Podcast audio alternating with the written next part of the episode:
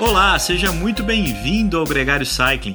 No podcast dessa semana a gente fala sobre o ciclista que não come carne, como é ser um esportista de alto rendimento com uma dieta que não contenha nada de origem animal. Ciclista Vegano é o nome desse episódio que traz de volta a nutricionista Alessandra Luglio.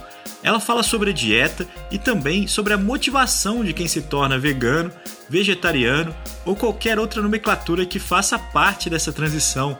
Nesse podcast também, a gente conta com a triatleta pernambucana Dani Mariano e com Paulo Visaco, um amador apaixonado pelos eventos de longas distâncias.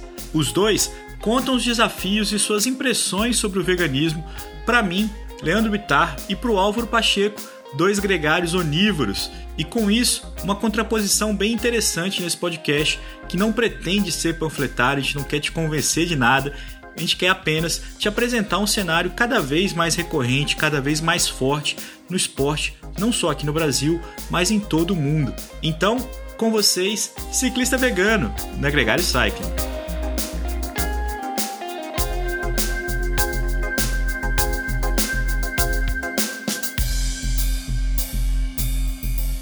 O Gregário Cycling Podcast é apresentado por Ciclorotas SP CCR, um projeto feito por ciclistas para ciclistas. Jungle e Ultra Coffee, a combinação que eleva sua performance.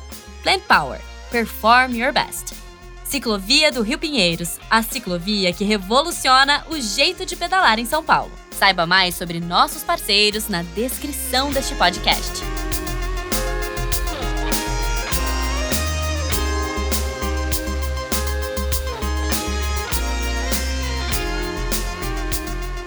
Alessandra Luglio, muito bem-vinda de novo aqui com a gente no Gregário Cycling. É sempre um prazer ter a sua companhia. Já tava com saudade. nós também, nós também, com certeza. Eu acho que a gente já teve o privilégio de ter você aqui com a gente em vários momentos e sempre tangenciando um assunto que é a sua dedicação profissional, acredito até um quase uma paixão, que é o tema é, de ser atleta e ser vegano, uhum. que não é uhum. só uma escolha ideológica, mas é também uma posição de saúde. E aí, começando assim por uma definição, para quem não conhece tanto o assunto, qual é a diferença entre ser vegano e ser vegetariano?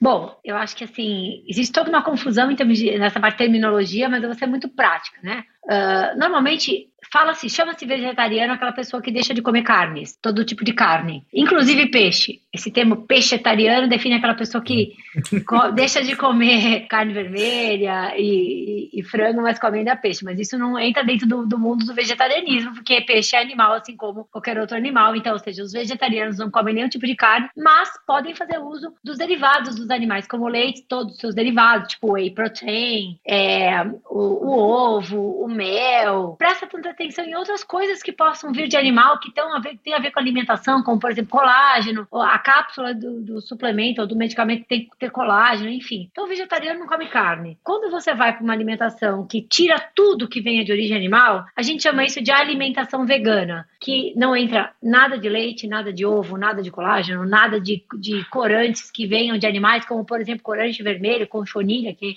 é um inseto, nada de carne, claro. E o veganismo, né? É bom falar sobre isso. Ele não é só uma dieta, uma alimentação, um modelo alimentar. É um estilo de vida, uma escolha pessoal que, dentro do possível e do praticável, né, não compactua e, e luta contra a exploração animal. Em todos os sentidos: entretenimento, vestuário, teste animal, cosméticos e outras coisas. Então, em termos nutricionais, né, dieta, assim, a gente pode chamar de dieta vegana, aquela que não tem nada de origem animal, e vegetariana, aquela que tem os derivados dos animais inclusos. Eu ia te perguntar, você acabou respondendo um pouquinho sobre isso, mas qual que é a principal motivação? Assim, isso é uma coisa que a gente pode entender como uma, uma etapa natural da, da, da, do ser humano, assim, optar por não por ser vegano, ou, ou, é uma coisa que à medida que a gente vai refletindo mais sobre as coisas, e até mesmo essa exploração, como você disse, é, acaba sendo uma possibilidade mais concreta do que já foi no passado?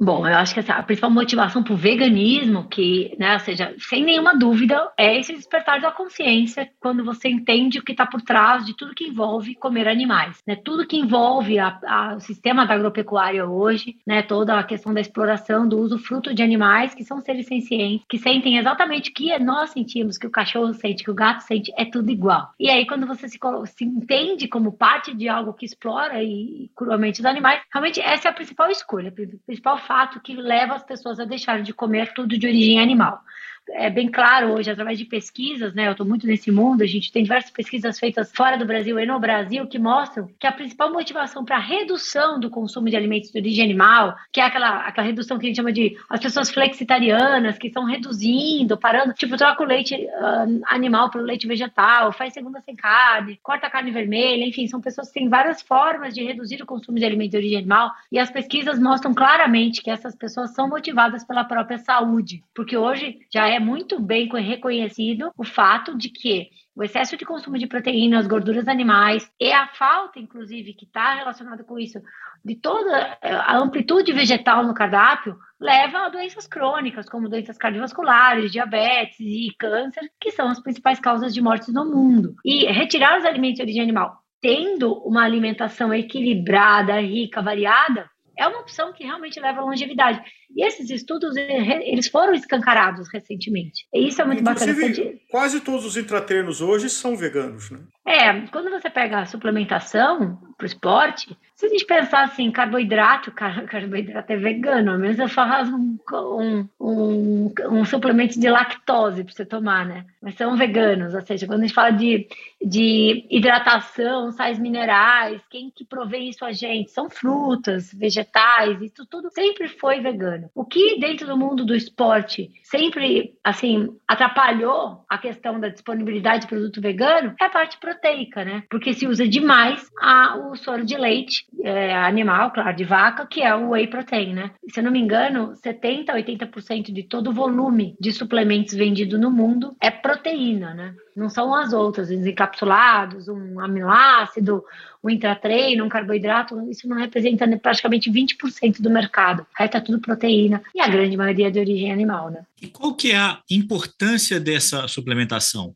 Do ponto de vista do vegano, como é que ele, como é que ele lida com essa ausência, né? Não come a carne, não tomaria o, o whey ou os, os 80% dos suplementos que levam o soro do leite. Existe sempre uma, uma conjectura, né? Uma ponderação de que vai faltar alguma coisa no organismo, uhum. que vai uhum. faltar alguma coisa na sua nutrição. Como você, que além de vegana é também uma nutricionista, como é que você lida com essa resposta? Primeira coisa, todo vegano precisa ter, ter atenção à vitamina B12, né, que é algo que não tem na alimentação e que muito, muito, muito provavelmente precisa suplementar, o que é algo simples, com cápsulas, com comprimidos, ou até injetável, mas enfim, eu gosto mais do que aquela, aquela injeção dói demais, então eu tomo lá minha, eh, meu comprimidinho diariamente, a cada três dias, enfim, e não é nada diferente do que eu né, dar um rolê lá na loja de suplemento, dar um rolê lá na farmácia perto da sua casa, que você vê a parte de suplementação, aquele monte de vitamina, mineral, é isso, é aquilo. Você vai numa loja de aquilo lá não é feito para vegano, aquilo é feito para onívoro, né?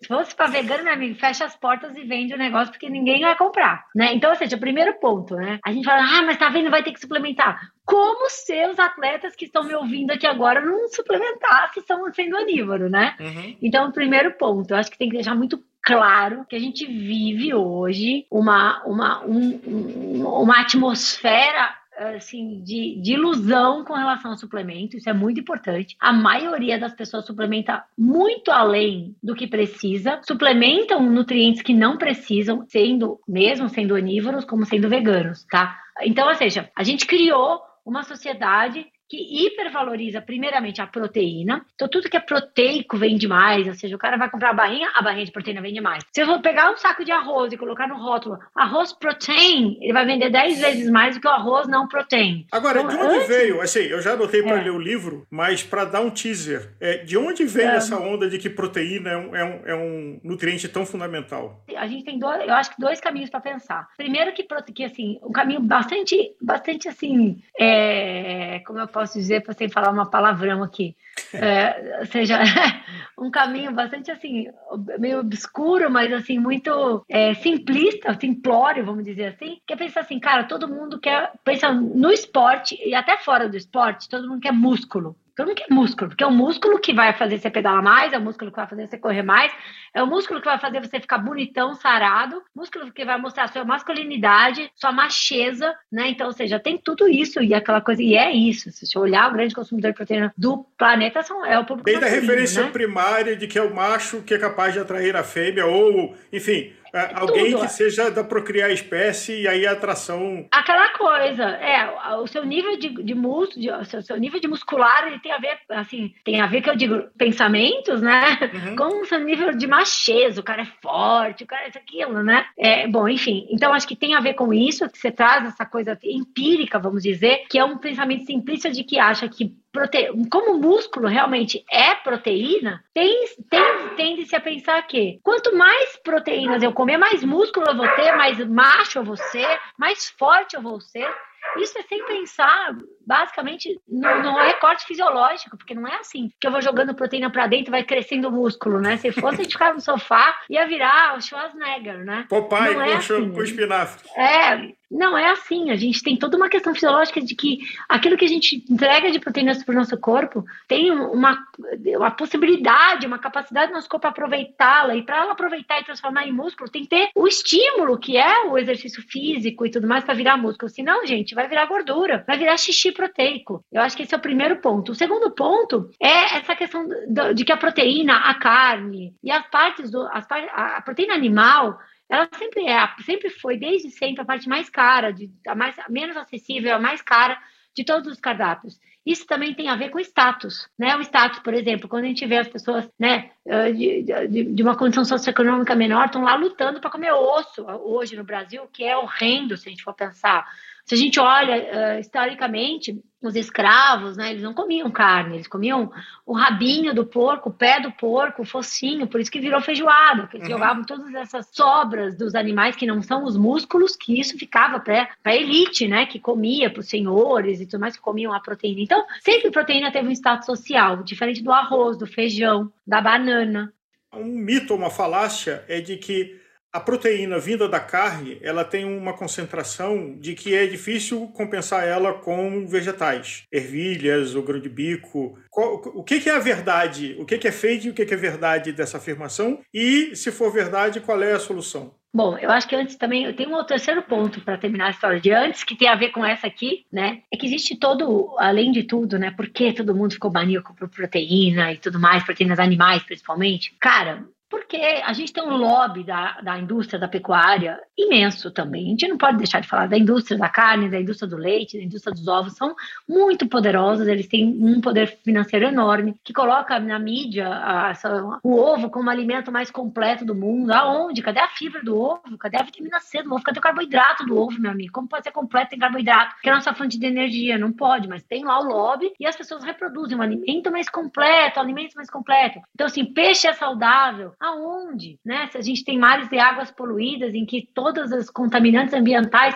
estão dentro do animal também, você recebe esses contaminantes. Talvez tenha sido na época da minha tataravó, mas não mais hoje. Então, as proteínas vegetais sempre foram muito subestimadas. Né? E quando a gente vai estudar a fundo, sem vínculo com com a gente olhando, né, do ponto de vista científico, tudo fisiológico, que é muito claro, e sem estudos com conflitos de interesse, você não vê essa diferença. Até porque tem algumas histórias muito mal contadas, né? Que eu vou contar aqui, que é o básico do básico do básico, tá? As proteínas são, uh, uma, é, são um conjunto de aminoácidos. Existem 22 tipos de aminoácidos na natureza que vão se combinando em ligações peptídicas e formam as proteínas. Existem trilhões de tipos de proteína, porque imagina 22, 22 bolinhas podendo se misturar de todas as formas, tendo todas elas ou não todas elas, duplicando, triplicando, quadruplicando, em formas é, lineares, formas quaternárias, formas terciárias, formando form, formatos tridimensionais. Você imagina o que, que pode fazer que se chama proteína.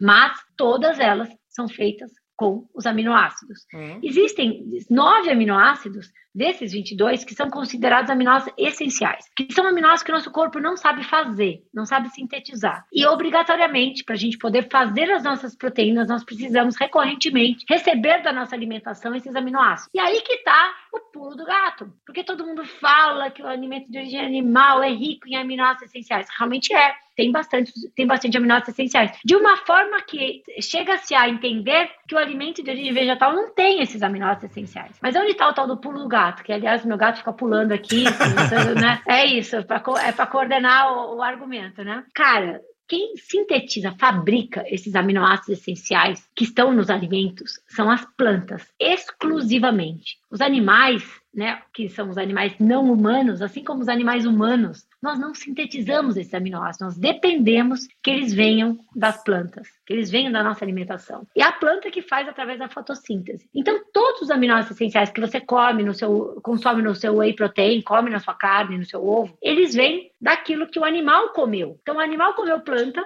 e ele produziu seu músculo, suas secreções, os óvulos, com aqueles aminoácidos, e a gente come através de um atravessador esses aminoácidos. Então, ou seja, fica muito claro aqui que, se eu, que eu tenho total direito de ir direto à fonte, ir direto ao vegetal. Então, todos os vegetais, todos, sem nenhuma exceção, têm os aminoácidos essenciais. E todos eles, todos os alimentos, até a melancia, sempre desse exemplo, tem todos os aminoácidos essenciais. Que fique claro isso.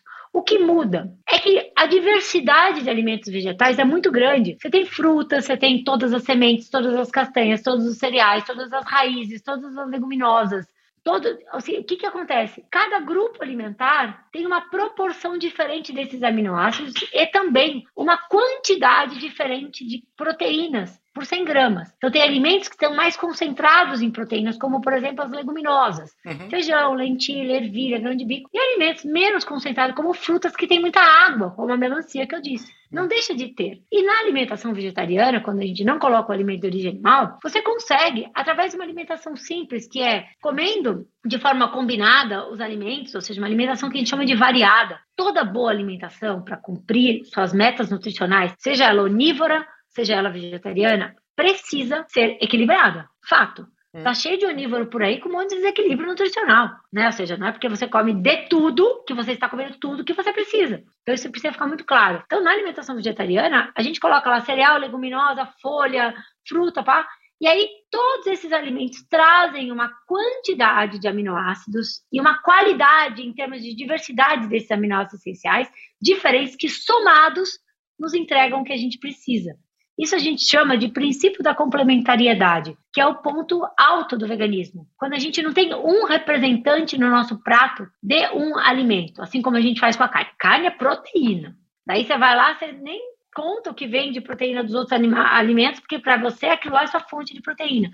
No reino vegetal, a gente tem todo, tem tudo, a gente vai fazer. E não existe diferença qualitativa em termos de, de comparativas entre proteínas animais e vegetais. Mas uma dieta ou uma refeição média é, de uma pessoa que fez a opção pelo veganismo, ela tem um volume de comida maior do que Uh, e eu sei que você, já falou que não é comparável, mas eu volto a, a Sim, sim. É, ah, o bifinho de 100 gramas que está lá no, com é, arroz, feijão, batata frita e um alface e um tomate, versus uma opção vegana, o volume desse prato, a quantidade de alimento a ser ingerido, a quantidade de tempo que você precisa para ingerir esse alimento, muda? Muito. E aí tá você pegou no pulo a explicação dessas coisas, dessa história da proteína com a gordura. Toda carne tem gordura. Então, o que, que acontece? Vamos falar, a gente sempre tem que fazer comparações isocalóricas. O que eu quero dizer com isso? Com as mesmas calorias. Então, eu quero um prato, eu tenho um prato aqui de arroz, feijão, bife, batata frita, alface, tomate, como você disse, que tem 500 calorias. Hum. Tá? Se eu pego e tiro a carne, eu baixei ali umas 200 calorias. Então, o que, que eu vou fazer? Eu vou pegar mais vegetais, o arroz, não precisa colocar nada no lugar. Eu vou pegar aquele arroz, feijão, bife, batata frita, eh, bife, batata, batata frita, salada, tirar o bife e vou aumentar a proporção, principalmente de arroz e feijão. E a salada, e até a batata frita. O que, que vai acontecer? A carne, ela tem pouca água, zero carboidrato, e ela tem um volume pequeno para muita caloria. A gente chama de que é um alimento densamente calórico, por conta da gordura. Hum. Cada grama de gordura tem 9 calorias. E ela fica desapercebida, porque você não vê tanto a gordura, ao menos seja aqueles pedaços de gordura que tem, tem na picanha e tudo mais. Enquanto o carboidrato, um grama tem 4 calorias. E tem muita água o carboidrato. Né? O alimento com carboidrato tem mais água. Então, o volume, para você atingir essas 200 calorias de diferença que viria da carne em vegetal, você vai proporcionalmente aumentar o volume do seu prato. Isso vai tem, tem vários benefícios. Primeiro, você vai ter uma ótima saciedade com um prato maior. Segundo, que seus olhos vão comer melhor, né? Porque a gente come com os olhos também. Nossa, que prataço, que demais. Terceiro, é que você vai acompanhar, né? Ou seja, esse, esse, mais arroz, mais feijão, mais verdura que você vai colocar no seu prato, tenta não colocar mais batata frita. Vamos, vamos fazer um acordo aqui. tá? Então, ou seja, mais arroz, feijão e verdura vai te aumentar o teor de fibras, vai aumentar o teor de vitaminas, de minerais, compostos bioativos. Então, vai melhorar a sua qualidade nutricional do prato. Então, você vai ter um prato mais nutritivo, mais volumoso, vai trazer mais saciedade e vai ter menos gordura saturada, que a gente sabe que está ligada aí diretamente a doenças cardiovasculares e outras questões. Então, ou seja, um erro que se, se comete, Álvaro, quando se está na transição ou se pula né, para o veganismo de uma hora para outra, qual é? É que as pessoas têm medo de comer muito, tá mais mulher, tem medo, né? E atletas que precisam bater metas calóricas mais altas, porque treinam uma, duas, três vezes por dia, cara que gasta 5 mil calorias num dia, realmente o volume das refeições dessa pessoa impacta muito, porque ela não aguenta comer tanto, né? Então, o que, que acontece? A, uns têm medo de comer, o outro não aguenta comer tanto. Então, ou seja, um dos maiores erros praticados por quem está em transição, querendo virar vegano, para quem está virando, é esse medo de comer ou a impossibilidade de comer tudo que precisa comer. Por quê? Porque com isso a gente não bate a meta calórica. Quando você não bate a sua meta calórica, você automaticamente começa a perder peso. E se tudo bem, você está né, acima do seu peso, mais gordinho, ah, que legal virei vegano, tô emagrecendo, tudo que eu sempre quis na minha vida era emagrecer, agora nem que nem era por causa disso, mas agora tô emagrecendo. Ótimo, o veganismo vai te ajudar. Ajuda mesmo, tá? É fato, tem ciência por trás, a gente já tem dados assim epidemiológicos que mostram que a população vegana ela chega a ser 15,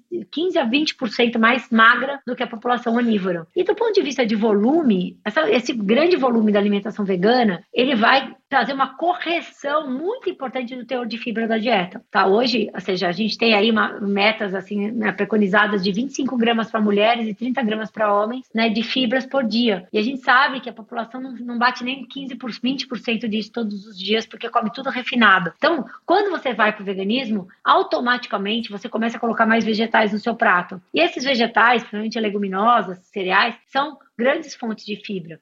E essa fibra aumenta o bolo fecal. Uhum. Essa fibra vai ajudar bastante, porque ela hidrata o trato intestinal. Então, o, dois, duas coisas fato e relatos assim de 100% dos pacientes. O primeiro deles é que você vai mais ao banheiro tá? E, e, corrige através só o veganismo por si só ele corrige uh, problemas de constipação intestinal na grande maioria das pessoas. Que isso tem a ver com duas coisas: com a falta de fibras, a falta de hidratação que o alimento vegetal com mais carboidrato traz, e segundo, o veganismo a gente pode explorar esse assunto daqui a pouco. Ele altera a microbiota intestinal, o intestino mais saudável e com isso ele trabalha melhor. E aí tem até umas brincadeiras, né? Que a gente sempre fala, né? Que vira vegano parece pato, né? Hum. Come tchum, come tchum, né? Come tchum. E o outro ponto, né, muito importante, é essa questão da digestão mais rápida. A dieta vegana, por si só, ela tem uma densidade calórica né, menor, então você come um pouco mais de volume, mas mais água e menos gordura. O fato de se consumir menos gordura e menos fibras animais, né, a carne fibrosa em si, né, o que, que isso traz de diferença na, sua, na vida das pessoas? Primeiro, é uma digestão muito mais fácil. Tá? Então, isso para quem treina mais de uma vez por dia, é muito importante. Relato da grande maioria dos veganos. Minha digestão é muito mais ágil. E ela sendo ágil, você está pronto, tem energia disponível circulante nas, né, nas veias, nas artérias, para poder treinar melhor. É impressionante as coisas que você está dizendo, mas eu tenho certeza que muita gente vai ficar de nariz torcido, assim, não, não pode ser tão bom, não pode ser tudo isso, tem alguma coisa que falta aí. Por isso, ou talvez por isso, a gente vê tanta gente competindo e se desafiando é, nos esportes para mostrar que é possível, para mostrar, para comprovar a sua, a, o seu relato de uma forma mais prática. Porque no ciclismo, a gente tem um ciclista que é vegano muito famoso, chamado Adam Hansen, que é um cara que é notório por ter sido o ciclista que mais vezes largou e completou uma grande volta consecutivamente. Então, ele correu o giro, correu o tour, correu a volta, no ano seguinte ele correu o giro, o tour, a volta, é, e fez isso 23 ou 26 vezes. Agora eu, eu podia ter esse número mais redondinho na cabeça. Mas o fato, e esse número é, secundário, é que ele começou a mostrar o que, que ele consumia para conseguir fazer isso, e a partir do momento que alguém completa uma grande volta sem alimentação é, de origem animal e faz isso tantas vezes, ele começa a tirar um pouco dessa pulga, porque ele fala, pô, se esse cara fez, outros também poderiam. Do ponto de vista nutricional, você não tem nenhuma dúvida disso, né, assim, de que é possível. Não, nenhuma dúvida, pelo contrário, acho que os, os, atletas hoje que estão aí em diversas categorias como veganos, superando, batendo, batendo recordes, eles estão mostrando isso, eles estão provando isso, né? Existem diversos benefícios, assim, claros da dieta vegana comparado à dieta onívora. A gente já falou alguns deles aqui, como outros, como a quantidade de compostos bioativos que a gente recebe através dos vegetais, fitoquímicos, que são normalmente os pigmentos e outros uh, nutrientes presentes exclusivamente, naturalmente, nas frutas, verduras, legumes, cereais, leguminosas, que tem uma capacidade, de, ou seja, de neutralização de radicais livres, né, de ação antioxidante, que é essencial para a recuperação dos atletas. Isso é muito claro na literatura, né, que uma alimentação à base de vegetais, ou seja, é bom, é bom que fique claro que são duas coisas somadas aqui que potencializam o efeito da dieta à base de plantas. Uma delas é a exclusão do alimento de origem animal, basicamente adequando a quantidade proteica, evitando excessos. Uhum. Ponto 1. Um. Ponto 2, reduzindo drasticamente gordura saturada, que é aquela gordura pesada, que é aquela gordura que a temperatura ambiente ela é densa, aquela que entope a artéria, aquela que demora para digerir, né? Então, ou seja, basicamente que gera inflamação, né? Assim junto com o colesterol. Então, isso é eliminado que são fatores ruins. E não é só tirar, se eu tirar e não tiver uma adequação na minha nutrição, eu não vou ter bom, não vou ter benefícios. O outro lado positivo é a inclusão de mais vegetais, principalmente dentro de uma alimentação integral, de uma alimentação muito variada, com vegetais, com frutas, com sementes, com castanhas. Aí a gente vai para um padrão de oferta de nutrientes potencializadores de performance. Por exemplo, todos os polifenóis, como tem na uva, como a, a cafeína que tem no café, quando gente, café no chá verde, no chá mate, quando quando a gente vai para as catequinas do chá verde, quando a gente vai para todas as antocianinas que tem nos açaí, tem no açaí, que tem as, o nitrato que tem na beterraba, por exemplo, que é um grande vasodilatador, hoje virou até suplemento, né? Agora é tudo bit aqui, bit ali, é. porque é a beterraba, né? E a gente que é vegano já comia beterraba todo dia, eh, a vida inteira. Então a gente tem, assim, o vegano que come esses alimentos com frequência, porque faz parte da alimentação dele, ele tem esse benefício estendido ao longo de todo o tempo. Ele tem artérias, ele tem uma, uma viscosidade do sangue pela redução de gordura menor, um sangue menos viscoso, junto com uh, ação antioxidante, células limpas, junto com uma, uma vasodilatação causada pelo, pelo consumo frequente dos polifenóis e dos nitratos. Você imagina, eu estou dando fórmula mágica aqui, um, um sangue cheio de, de compostos bioativos, com carboidrato, que a gente não pode deixar de falar disso, né? Porque dietas onívoras de atletas que, que, que valorizam proteínas, elas têm uma proporção muito maior de proteína e menor de carboidrato, o que é péssimo dentro da, da performance do esporte. Então, mais carboidratos, quantidade justa de proteína, baixo teor de gordura, muitos compostos bioativos, vitaminas e minerais, menos viscosidade plasmática,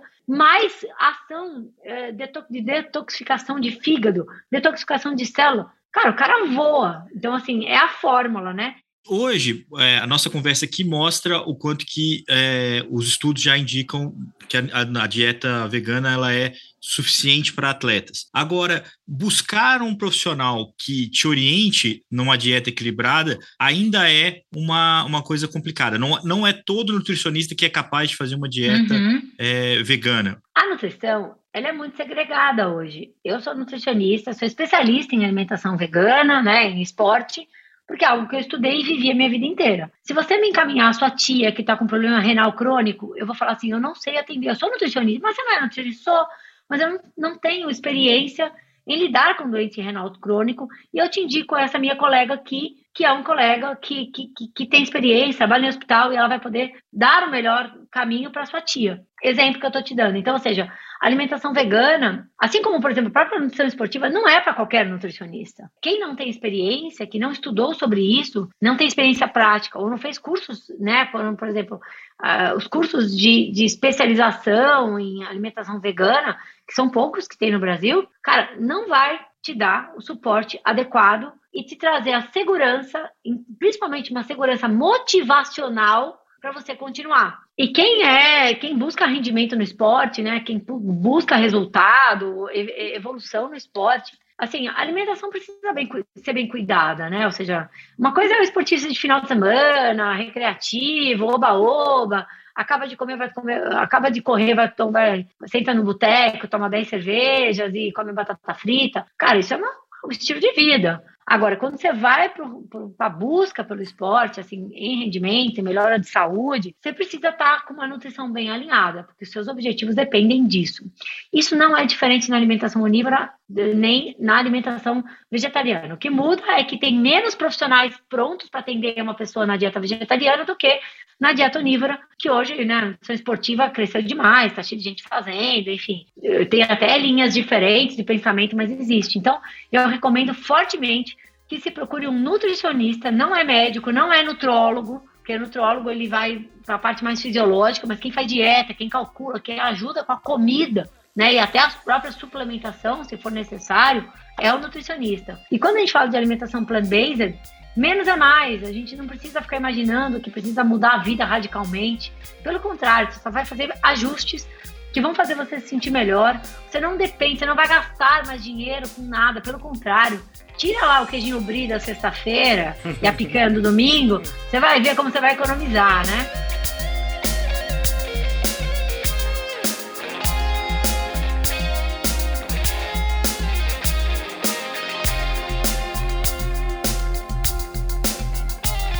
Conheça os produtos Gregário, itens de qualidade com a nossa identidade. Experimente o Café Rubé, feito com grãos especiais para quem é apaixonado por um cafezinho antes ou depois das pedaladas.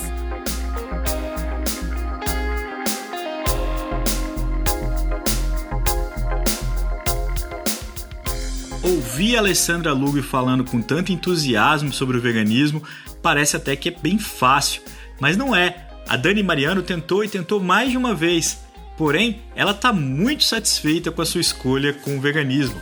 Se liga!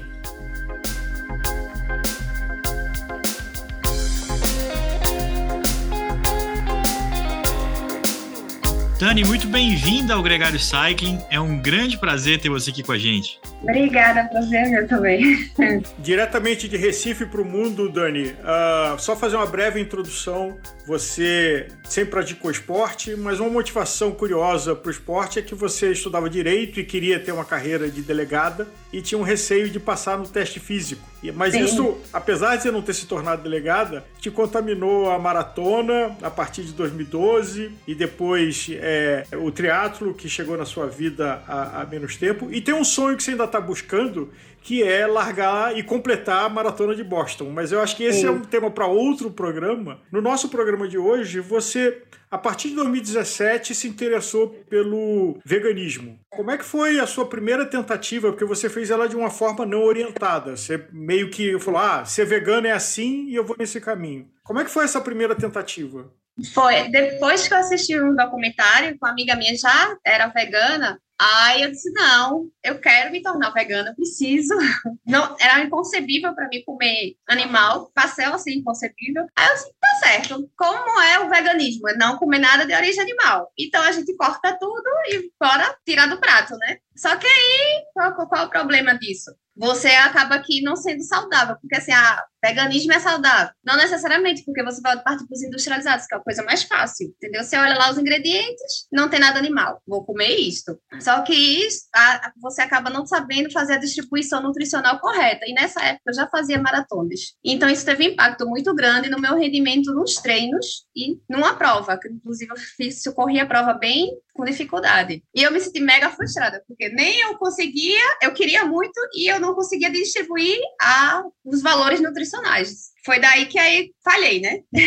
Não, dá, não é para mim, não dá certo, é difícil encontrar as coisas nos lugares que a gente sai, isso naquela época. E, mas ficou sempre aquela coisa de eu quero me tornar vegana. E ficou a sementinha plantada. Então eu já comecei aí, não consegui veganizar de vez, é, desistir, mas já comecei assim, então vou tirar, não vou mais comer carne vermelha, não dá para mim, entendeu? Vou diminuir o frango. E fui continuei, só que com a vontade, né? Daí em 2018 eu achei um nutricionista e eu cheguei para ele e contei, né? Na época era modinha de low carb, eu cheguei lá carbofóbica, eu disse, olha, não Virei uma vegana que comia muito carboidrato e agora sou carbofóbica e eu quero me tornar vegana, só que eu não consegui me cortar do zero, então quero fazer uma transição. Aí ele me prescreveu tudo bonitinho, fazendo a transição ao volacto vegetariana. Com isso, ainda continuei com minhas provas. Na época, eu também estava tentando o índice para Boston já, quando eu procurei. Aí a gente fez essa transição aos poucos, durou assim, seis a oito meses. Aí, em abril de 2019, aí eu desliguei Rafa, que é o nutricionista Rafa, já podemos cortar o ovo do café da manhã, já consigo. e desde da, de abril de 2019, eu já estou trilhando esse caminho e não tenho mais a, nem aquele a dificuldade não existe para mim assim ainda existe uma dificuldade em alguns lugares mas assim é muito mais amplo do que em 2017 você encontrar opções veganas e eu aprendi a me alimentar de forma consciente de procurar alimentos saudáveis e veganos que aí não, não impacta mais tanto no meu, no meu rendimento e nas minhas coisas né? Ô Dani, você está falando muito da transição e das etapas disso. Conta um pouco mais sobre como é que é essa transição mesmo. Assim, tipo, entre você falar assim, poxa, eu gostaria é, de, de parar, comer menos carne, de parar primeiro com a carne vermelha, passar a comer frango. Como é que foi essa experiência, assim? Sim, sim. Existiu isso de, de a, gente, a gente tem a vontade de parar, mas você tem que começar a se adaptar. Todos os lugares que a gente sai, é, o cardápio é totalmente onívoro, né? Mas, assim, é, são detalhes. A gente vai fazendo detalhes, vai olhando, vai para um lugar e vai para um bar, batata frita. ou já sai de casa alimentada. Mas a gente começa a olhar a, na transição, a gente começa a, a olhar para outras coisas. É, comer mais, por exemplo, leguminosas. Se você for olhar, você não prestar atenção, mas em cardápios de bar tem bolinhos de legumes. Você não sabia, você nunca deu atenção para isso. Aí você vai começando a mudar seu olhar em buscar aquilo que você quer comer e deixar de lado o principal, né? Que é o de origem animal. Aí eu acho que no, na primeira vez, eu foi muito de uma vez para assim, vamos cortar e mas não tinha esse olhar. Você procurar as outras opções e fazer substituições. Eu acho que o nutricionista foi importante por conta disso, porque ele me deu esse olhar assim, não, Dani, mas aqui tem proteína, o feijão tem proteína, né? Você não é um pedaço de carne que só tem proteína. E quando a gente vai para os lugares, aí você começa a se atentar para isso e existem as opções lá, você às vezes não está no cardápio, mas você pode chamar o garçom e dizer, olha, pode tirar isso e isso do prato e substituir por isso. A gente consegue, a, aprende a ver que é fácil fazer isso, entendeu? Porque às vezes fica bitolado, vamos olhar o cardápio, eita, só tem isso. Mas se você chamar, conversar, a gente vai se adaptando, vai ficando amigo de garçom e tudo. Mas foi bem assim, ó de começar a mudar o olhar para as coisas, para os detalhezinhos, entendeu? Aí você vai se adaptando. É, sair com os amigos. No começo, eita, Dani, a gente vai para churrascaria. Aí eu disse, você, você fica em casa? Hoje eu saí forrado. Não, mas eu não vou deixar de sair com vocês. Bora, eu vou mas eu já um bloqueio, assim, eu não, não olho mais para carne, assim. Eu, não, tem batata frita, não se preocupe. As pessoas, elas ficam preocupadas. Ah, a gente vai se reunir, mas Dani não come isso. Aí sempre vira aquela situação chata de mas Dani, você não come isso, mas Dani, minha gente, vamos, a gente vai, eu me viro lá, pode ter certeza, qualquer coisa eu levo uma marmitinha dentro da bolsa, entendeu? E teve uma mudançazinha até agora também de as pessoas escolherem certo lugar, dizer, olha Dani, quando mandam foto, aqui tem a opção vegana, vamos almoçar aqui próxima semana, aí as pessoas já começam a ficar interessadas também, entendeu? Engraçado isso, que lá atrás, ainda na minha juventude, eu tinha um amigo que era vegetariano e era, um, era complicado porque como é que você dividia a conta com ele, né? Como é que você fazia um churrasco, se churrasco, cada um tem uma cota e, e depois ela, a pessoa não come carne. Agora, ainda nesse, nesse roteiro gastronômico aqui, antes de a gente entrar na parte mais esportiva, é, como é que funciona as escapadas? Porque eu imagino que em algum momento também você, às vezes você nem sabia, ou que você nem, nem notou que ali tinha alguma coisa que não faria parte da sua dieta. Como é que você lida com isso? Como é que você é, segue em frente a partir desse, desse deslize? Então, é, eu acho que a pessoa, eu, eu, no meu caso, é, eu tento não me forçar. Por eu ter passado por esse momento que eu quis forçar e não consegui, aí hoje eu já disse, não, as, as coisas são com calma. Então você vai ter que entender que eu, teve um dia desse que eu fui comer com os amigos, aí eu pedi vegetais na, na, na chapa. Quando eu botei na, na boca, era, tinha um gosto de carne, eles botaram na mesma chapa da carne, entendeu? Hum. Aí você, paciência, bola para frente, conscientemente não foi não fui eu que fiz isso, né? Então acontece. Acontece de eu chegar nos lugares e perguntar de tem tem, é, tem leite, tem ovo nesse salgado? Não, não tem. Mas eu sei que tem depois quando eu me polo, porque eu acabei ficando com intolerância à lactose. Eu acredito que eu não tinha, mas eu acredito que por eu cortar e depois se eu voltar a comer, aí eu já sei que alguém me enganou, que eu tô cheia de bolinha aqui. Eu disse, foi leite, tinha leite no, no coisa. Bola pra frente. Agora tem assim, tem pessoas que realmente, veganos, que não, eu veganizei, não admito é inadmissível, fulano tinha é, comer um feijão, separou a carne. Eu acho que não é por esse caminho, entendeu? Porque se você se pressionar, você se frustra. Muita gente que é, adotou o veganismo de uma forma disciplinada como você adotou, relata que um dos grandes benefícios é a recuperação pós-atividade física. Pós-evento, você acabou de fazer o 70.3 Maceió, uh, como triatleta que você é hoje.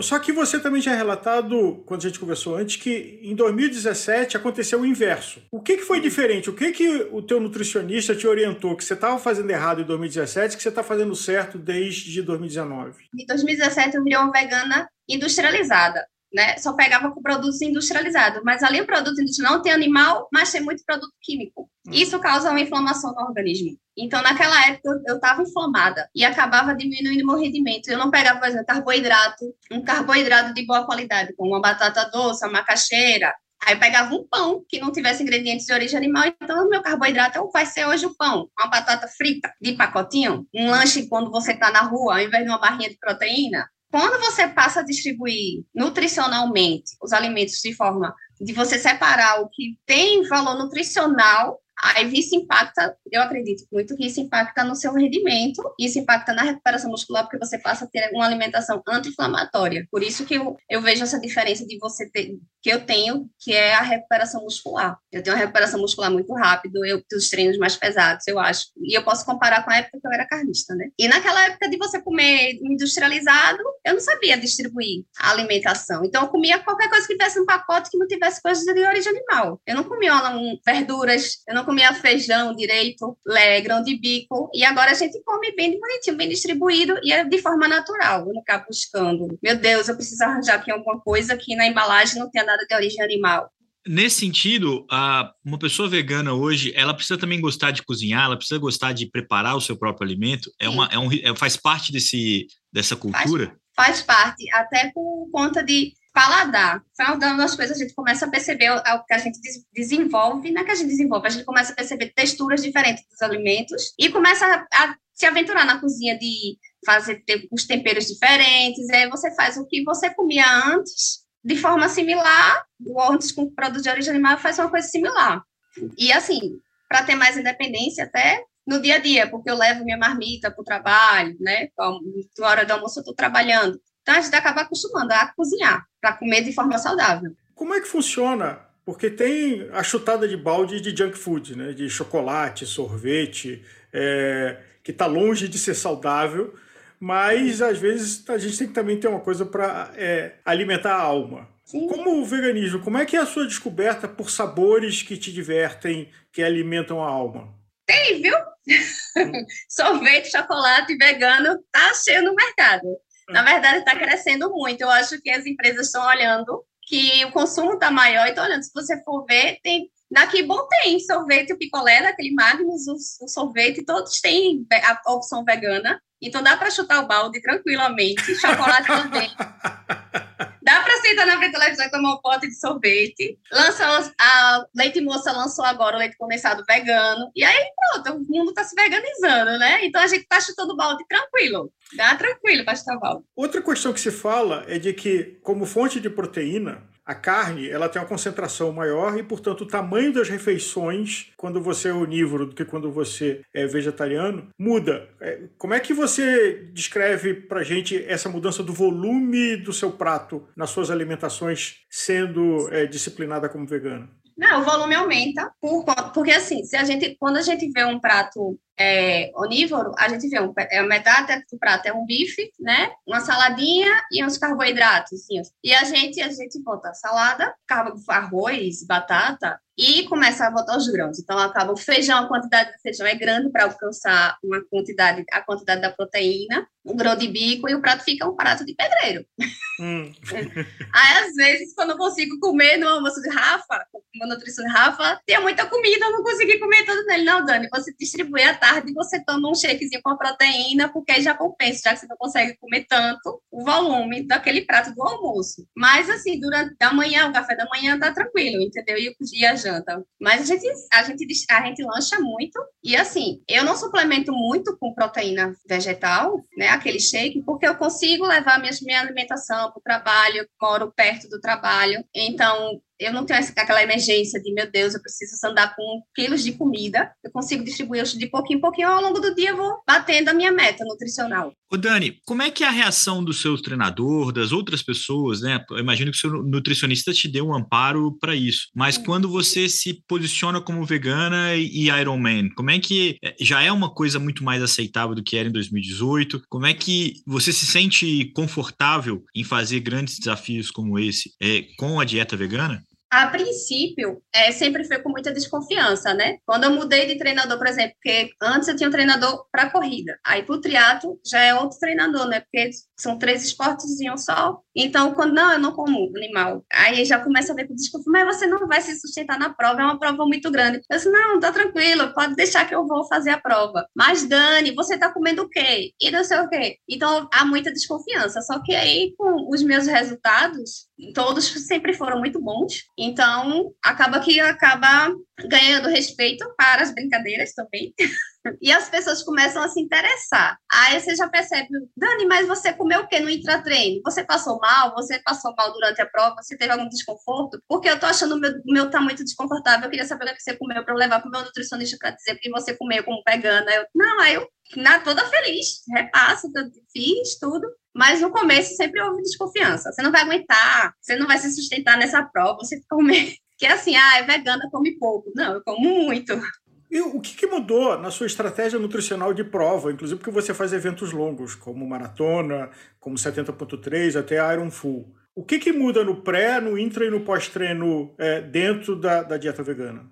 A única coisa que, que houve um impacto maior foi o carboidrato, porque quando eu cheguei, eu cheguei carbofóbica, né? E a gente, e o meu nutricionista, pelo menos, é de uma linha que o carboidrato é fonte primária de energia. Então, o que aumentou, a gente foi trabalhar esse aumento de carboidrato durante a prova e no pré, na, pré, na semana de prova. Mas o, o foi tranquilo, assim. É, durante o ciclo de treino, o, não, não mudou muita coisa, não, assim, de, ah, da dieta animal para uma dieta vegana. Só houve substituições, mas hum, não tem produtos revolucionários novos, nem nada. É comida, de verdade, e durante a prova, se entupir de gel.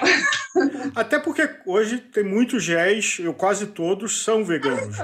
Porque é praticamente maltodextrina, açúcar. Então, os ingredientes, eles não... Eu até uma vez eu mandei e-mail para Z2, eles só dizem que não colocam o selo de vegano por conta do... Para você ter o selo vegano nos produtos, a, a, até a distribuição, o transporte tem que ser de uma forma que por exemplo, que não se junte com um laboratório, o transporte não se junte com outros produtos uhum. de origem animal. Então, o transporte influencia para você ter o selo, mas não quer dizer que o, o, o, produto não seja vegano. Ele é vegano, só que ele não tem o selo por conta dessas pequenas burocracias, entendeu?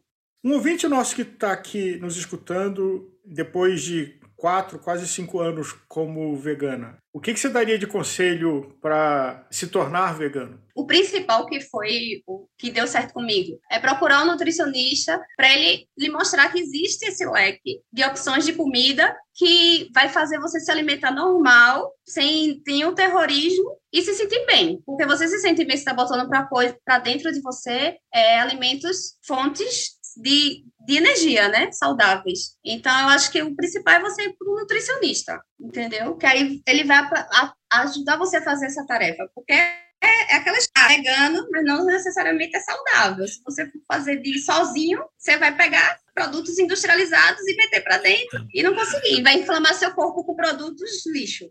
Sabe que esse é um ponto que, é, que eu acho importante para quem vai entrar nessa, é que existe uma coisa até que eu aprendi o nome de paladar infantil, né? Você tá com sabores quase que de coisa de criança, assim, né? E que quando faz esse processo, você volta a comer coisas que por muito tempo você recusou, de saladas, de, de nozes, dessas coisas. Para você, isso tinha sido, isso foi traumático ou era uma coisa que já estava no seu paladar, você já gostava? E, e como fazer isso de, de, uma, dessa, de uma boa forma?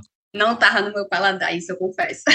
a vontade era tão grande de, de me tornar vegana que eu disse: não, vamos olhar para os vegetais de outra forma e aprender até os temperos. Mas aí foi, foi a parte mais difícil de, de desses traumas, né? Porque eu nunca, realmente, eu nunca fui de comer Eu não comia feijão, mãe, minha mãe, mãe, ela me forçava a comer feijão, você vai ficar anêmica. Então a gente começa a, não, eu quero, eu quero, vamos, vamos aprender. E assim, você, quando tira essa barreira, você vê, pô, é muito saboroso. Tipo, quando eu virei, foi em abril de 2019, eu estava no meio das férias e quando eu disse para Rafa, mandei mensagens, agora, agora eu consigo. Porque lá na Colômbia tinha muito, muito restaurante com opção vegana. E eu então começava a pedir as saladas. E as saladas lindas, maravilhosas e com sabores que, eu, meu Deus, eu não tinha essa, esse paladar para isso. Aí eu comecei, ah, é viável. E eu gostei de desenvolver esse paladar de você pegar um prato de salada e comer, assim, salada com várias coisas, né? Bem coloridas, que até acho que a visão da gente influencia no paladar. E ver que realmente eu amo. Uma,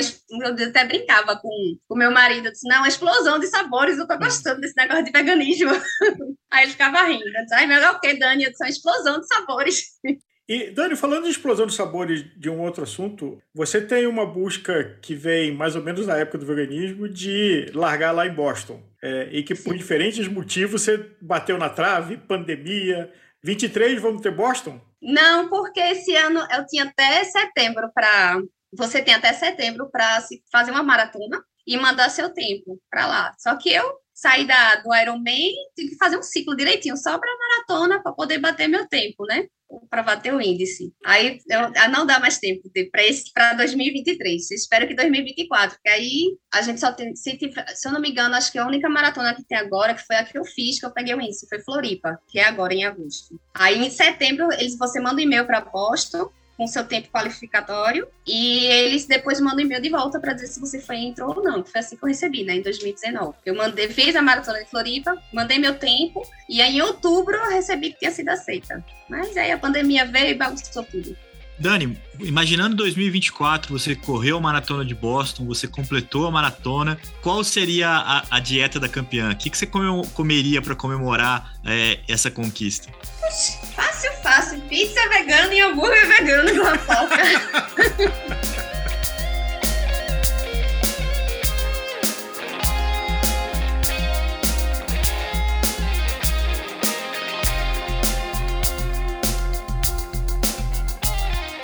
de uma ciclista e triatleta para um ultra ciclista e ultra triatleta. Paulo Visaco também é vegano, compartilha algumas experiências da Dani Mariano, mas acrescenta outras bem interessantes nessa conversa sobre o ciclista vegano. Se liga!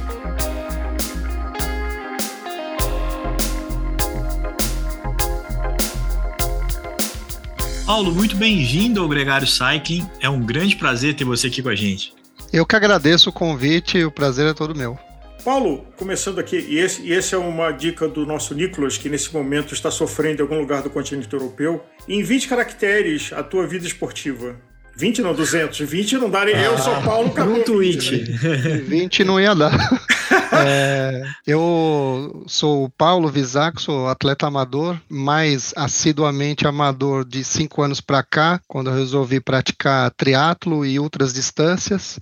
E sou apaixonado por esporte e apaixonado por, por desafios e por corridas e, e, provas longas. E define longo, porque um amigo meu acha que dar uma volta no parque é longo. Então define longo para o nosso ouvinte. Por exemplo, na corrida, tudo acima de 42 quilômetros já é uma ultramaratona. Então, se a gente falar 43 ou 100, é uma ultramaratona. Então, para mim, eu fiz uma corrida o ano passado, por exemplo, de 100 quilômetros. Eu acho que a partir é, a partir disso, né, a partir de pouco mais de uma maratona, já estamos falando de, de ultra distâncias. E no triatlo, que é o meu esporte base, base não, meu esporte core, né, meu esporte preferido, a mesma coisa, né? Eu tô, vou até falar aqui em primeira mão para vocês. Fui aceito, a minha candidatura foi aceita para o B do ano que vem, então é uma prova que eu já tinha muita vontade de fazer, o Ultraman. Não sei se vocês conhecem também Sim. essa prova. Então, o ano que vem estarei lá no, no Ultraman que sempre foi meu sonho fazer essa prova. Também estou bastante feliz que, que vou conseguir realizar. Aliás, tem uma prova que você mencionou quando a gente estava preparando é, esse programa, de que o nome dela já é um indicador. Então você pode falar um pouco dessa prova que te interessa? Essa prova é o Insano Man, é uma prova que ocorreu mês passado de um amigo meu agora, Denis, que, que ele que é o o criador da prova e aí acabamos virando amigos aí na prova. É uma prova de poucos atletas, né? Acho que tiveram 10 inscritos apenas, que ocorre aqui no, no litoral aqui de, de São Paulo, em Bertioga. Uma prova de dois dias, são 7 quilômetros de natação, é, 284 de bike e 48 de corrida. Ô Paulo, e, e o tema aqui é o veganismo, né? Então, o que, o que, veio primeiro? É essa, o esporte ou o veganismo? Como é que, como é que chegou o veganismo para você?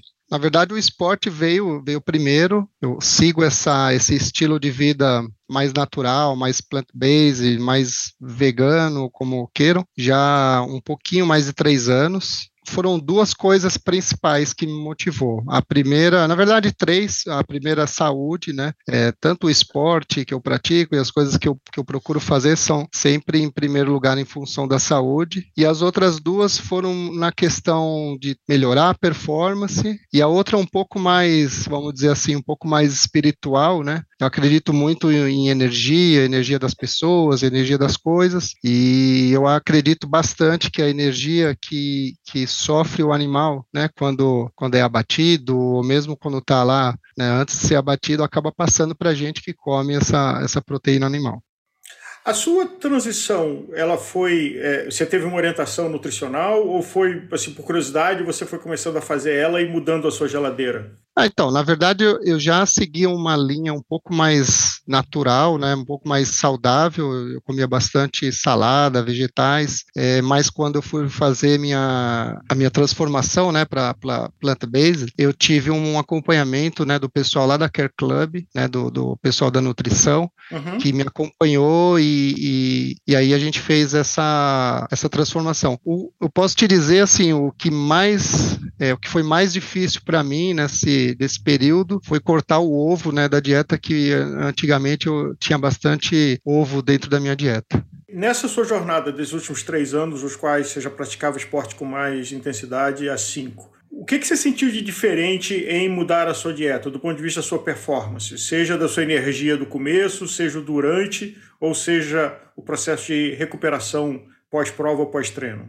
Ah, eu posso te dizer, na questão da performance, eu não sei te dizer exatamente se ela melhorou em função exatamente disso, porque também tem outras questões que acabam envolvendo isso, né? Obviamente você vai melhorando, tem outros tipos de treino, você vai, né, o seu nível vai, vai subindo. Eu não sei se, se o plant-based está ligado diretamente nessa questão da performance, mas eu posso te dizer duas coisas que, que melhoraram bastante, né? Uma foi a questão de lesões, eu praticamente não tenho nenhum tipo de lesão. A, a, o estilo de vida plant-based ele é um estilo de vida que você é, eles falam até que é um anti-inflamatório, né? Que você, você não tem tantas, tantas lesões. Hum. E uma outra coisa é a recuperação, né? A recuperação de um treino para o outro, aí eu vi uma diferença, assim, muito grande, muito grande. É, eu consigo fazer um, um, um, treino super longo num dia e consigo treinar no outro dia sem problema nenhum. É, a recuperação muscular, ela é muito mais rápida. Mas você estava falando da recuperação e tudo mais, e falou que o seu desempenho em si você não consegue perceber se teve um ganho, mas também não teve uma perda.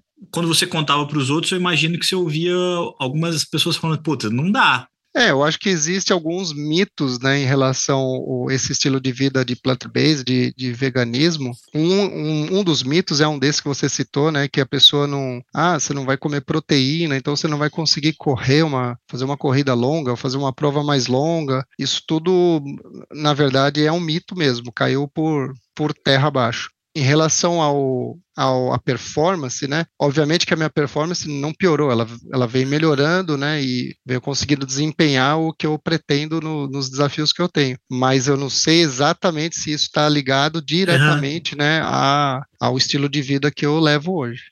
Os seus marcadores sanguíneos mudaram de, de exames de check-up anuais? Mudaram, mudaram. Eles, assim, melhoraram muito em relação aos que eu tinha antigamente, né? Em, em, vários, né, eu também faço acompanhamento com o médico do esporte, então muitas coisas eu não sei te dizer especificamente, não sei falar especificamente sobre isso, mas na, na última consulta que eu tive com o meu médico, eles melhoraram bastante, assim. Que eles falam que a oxigenação, né, o fluxo sanguíneo melhora bastante, né, em relação a isso. Como é que você a, a, enxerga o mercado hoje para quem é vegano, mercado esportivo? Assim, você já consegue, é, você ainda tem que se preocupar muito em levar a sua própria comida, você tem que fazer é, ou gostar de cozinhar, ou já é mais fácil você ter fontes é, é, de fornecedores né, de comida vegana, é, tanto no mercado quanto no, na, nos restaurantes. É, esse é um outro, outro bom ponto, e eu acho que tem um, um mito aí também em cima disso, né? É, diferentemente também do que eu pensava, é muito mais fácil, né? Você ter um estilo de vida plant-based ou vegano do que você imagina. Porque, por exemplo, hoje, qualquer lugar que eu saio para comer, eu consigo encontrar, tem muitos, ah, já muitos restaurantes que têm algum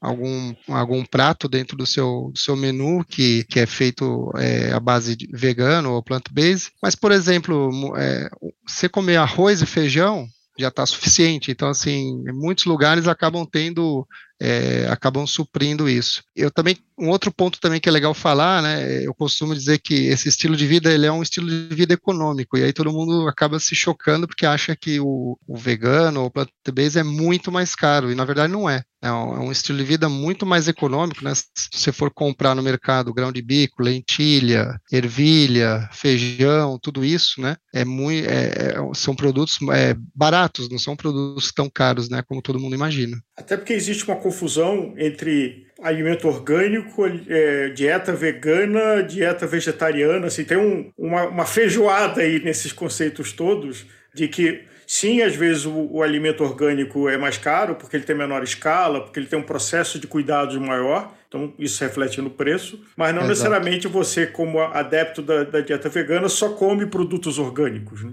Exato. Aí existe uma, uma certa confusão, e ainda tem confusão entre plant-based, entre veganismo. Você pode, por exemplo, ser vegano e tomar Coca-Cola e comer batata frita, né? E você é vegano. É, né, o, o plant-based está muito mais à base de plantas, é uma alimentação é, muito mais limpa. Né? Eu, por exemplo, não consumo nenhum produto ultraprocessado. É isso que você falou, esses nomes acabam que eles acabam confundindo um pouco né, as pessoas, né, mesmo nessa questão de orgânico. É, então, o pessoal ainda acaba tendo um pouco de dúvida em relação a isso. É, é, o seu caso? Você conhece alguém que teve uma mudança radical? Então, era assim, frequentador habitual de churrascaria rodízio e saía carregado de maca e virou adepto do veganismo? Eu conheço poucas pessoas, né, que, é, e aí é, vale ressaltar que, que essa, essa adaptação, né, essa transformação, ela é um pouco mais lenta, né, por exemplo, é, a pessoa que come carne, por exemplo, todos os dias, então ela passa a comer, sei lá, três vezes por semana, e ela vai reduzindo aos poucos, né, tem um período dessa transição, vamos dizer assim, um pouco mais longo do que foi meu caso, porque eu já estava bastante inserido, né, nesse estilo de vida. Uhum. As pessoas que, que comem carne, assim, igual você falou, todos os dias, né, tem uma transição um pouco mais longa, mas dá para ser feito sem nenhum problema. Eu conheço bastante gente que, que acabou fazendo isso. Mas gente que tem um ponto de vista, tem um, um aspecto ideal aí de fazer essa transição, porque eu, a experiência que eu já ouvi, muita gente que para de comer carne, depois para de comer ovo e leite, não faz tudo isso ao mesmo tempo. Faz sentido, né, fazer uma transição para também não pirar demais, não é isso? É a mesma coisa do esporte, né? Vamos, se a gente falar de uma pessoa que é sedentária, então ela resolve fazer esporte, ela não vai começar a fazer triatlo no dia seguinte. Então ela vai começar caminhando num dia, no outro dia vai dar um trote, aí no, na outra semana vai começar a correr. É, um, é uma transição, né? O corpo vai se adaptando, é um período da pessoa também se adaptar, e com o tempo isso vai, vai encaixando na rotina e vira uma coisa natural. Agora, dando aqui o panorama completo, tem alguma desvantagem em, uh, fora o fato assim, se você é, é, é junkie de carne e precisa ter o alimento sangrando ali na sua frente, no fogo de chão, literalmente, é, fora esse aspecto que é bem subjetivo, tem alguma desvantagem que nesses teus três anos você descobriu em, em ser adepto do veganismo? Olha, a única desvantagem que eu, às vezes eu vejo é que meus amigos agora não me convidam muito para os churrascos, o que é bom e, né? É, ou eu tenho que levar o que eu vou comer, entendeu? Muitas vezes. É, então, como eu já não, não, não, não bebo, né? Não faço uso de, de bebida alcoólica, e uhum. aí você não come carne, então você fica um pouco fora aí desse grupo do, do churrasco. Mas, tirando isso, eu não vejo nenhuma outra desvantagem, não. Eu tenho dois aspectos, Paulo, que eu, que eu acredito que são ponderáveis. O primeiro é a, é a diversidade dos alimentos, né, que uma pessoa que opta por ser vegana, ela acaba tendo que consumir. Normalmente as pessoas onívoras, elas acabam tendo uma dieta mais restrita a salada e basicamente alface e tomate, vamos dizer assim. E, e, tem uma dieta com arroz, feijão, uma carne, e, mas não é muito adepto uh, aos vegetais e os leguminosos como um todo. Né? Essa, essa passa a ser uma necessidade, né? Quando você tem que é, é, suprir a ausência da carne, você tem que ter uma dieta é, mais colorida, vamos dizer assim. É, porque tem muita gente, por exemplo, que faz uso de, de que suplementa, né? Ou, por exemplo, suplementa a proteína, né? Com, com outros produtos. É, eu prefiro sempre é, comer comida, né? Natural. Então, aí faço uso de, igual você falou, de leguminosos, né? De, de mais vegetais. Mas isso, por isso que eu te falei, para mim foi mais fácil. Mas para quem, por exemplo, não gosta muito de vegetais ou não gosta muito de, dessa parte de feijão, lentilha, é, grão de bico, esse tipo de coisa, aí fica um pouco mais restrito, né? Um pouco mais complicado. Porque esse, esse é um sintoma que já foi, até nesse próprio episódio, as, outras pessoas já falaram, de quando você é, passa a não comer as carnes, basicamente ovo, leite também, né? Você começa a ficar muito monotemático né, nas suas dietas, quando você não tem esse paladar é, tão aberto, né? Você, você, é, você é meio chato para comer, né? A palavra acho que é essa. Quando você é muito é. pentelho, você acaba comendo muito batatinha frita ou batata assada o arroz e, e pão, e você acaba tendo uma, uma, uma dieta mais. É, e, e, muitas vezes é por isso que falta energia, né? Ou falta é, nutriente. na verdade, vai faltar proteína, né? Porque a partir do momento que você não consome esse, esse tipo de alimento, aí você vai ter que suplementar ou tomar um, um shake, alguma coisa assim para é, balancear isso. Mas eu acho que tudo também é um aprendizado, né? A gente não nasceu gostando de todas as comidas, né? Você foi, acabou experimentando e acabou, é, por exemplo, há um bom tempo atrás eu não comia, sei lá, comida japonesa. Aí depois de um tempo você vê que é gostoso e passa a comer. E isso acontece com um monte de gente. Então é um, eu acho que é um, também um,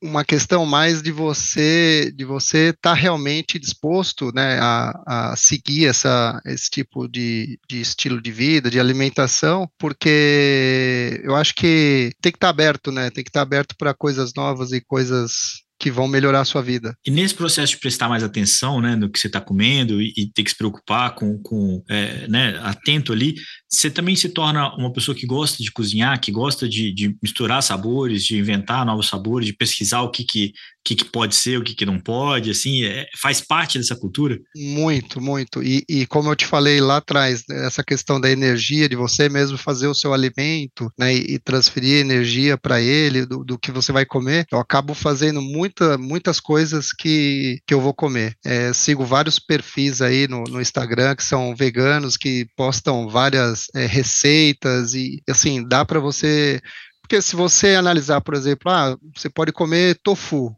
né? Quase muita gente não gosta de tofu, mas você pode fazer ele dentro de uma receita, por exemplo, que ele vai ficar super gostoso, né? Usando outros ingredientes. E eu acho que isso também é uma coisa que, que é muito legal, entendeu? Você parar seu alimento. Aliás, existe sushi vegano? Existe. Na verdade, existe o, o, o, restaurante japonês vegano, né? Tudo que serve lá é vegano.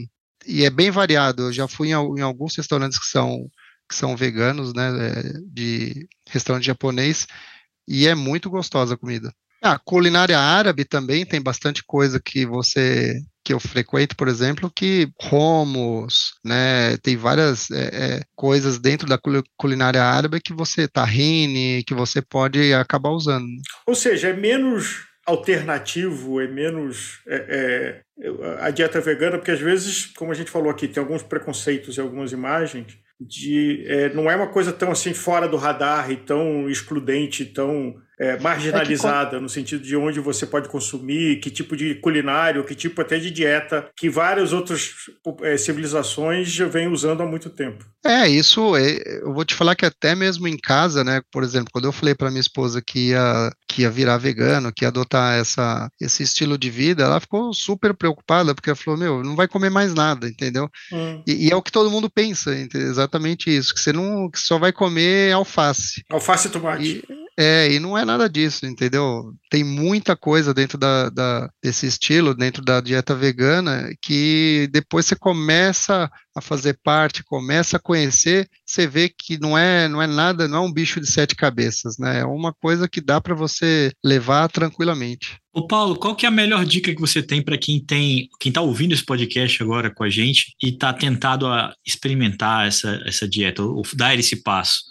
A melhor, ó, a melhor dica que eu posso dar é comece e, e faça aos poucos. Né? Não, não tenta é, virar plant-based, virar vegano de um dia para o outro. Por exemplo, ele, eleja um dia da semana que você não vai comer carne, depois na outra semana, dois. E aos poucos, né, gradativamente, né, é, você vai se sentindo bem, se sentindo melhor, e isso vai acabando que você vai diminuindo, diminuindo, diminuindo até você realmente adotar 100% esse estilo de vida. É mais ou menos como eu faço nos meus treinos longos, né? Eu acabo fatiando bem os treinos ou as provas, e aí você acaba fazendo, faz um pedaço, faz outro, faz outro, você vai ver, tá 100% feito. Olha, o, o, veganismo é bem interessante ouvir você. Insano mesmo, não sei. Eu precisaria pensar mais com cuidado, ver se eu topo uma dessa, mas eu acho que o veganismo. Mais fácil passar um dia sem comer carne do que um dia inteiro pedalando, né? Dois, dois, dois.